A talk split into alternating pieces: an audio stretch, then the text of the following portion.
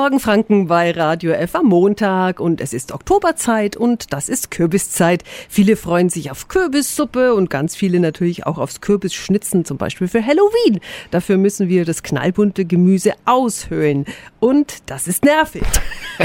Bis jetzt, Wikipedia hat die ultimativen Schnitztipps. Radio F. Jetzt Tipps für ganz Franken.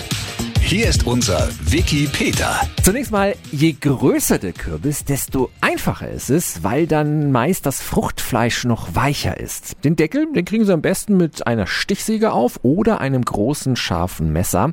Zum Aushöhlen, da nehmen Sie dann einen Löffel oder mein Pro-Tipp, einen Eisportionierer. Wenn Kerne drin sind, dann können Sie die auch aufheben, entweder rösten und verspeisen oder trocknen lassen und im nächsten Frühjahr wieder aussehen. Übrigens noch ein Tipp, damit Ihr Halloween-Kürbis auch länger hält und nicht schon vor Halloween schimmelt.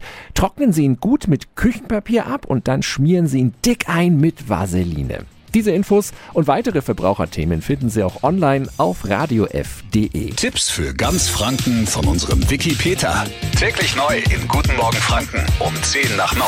Radio F.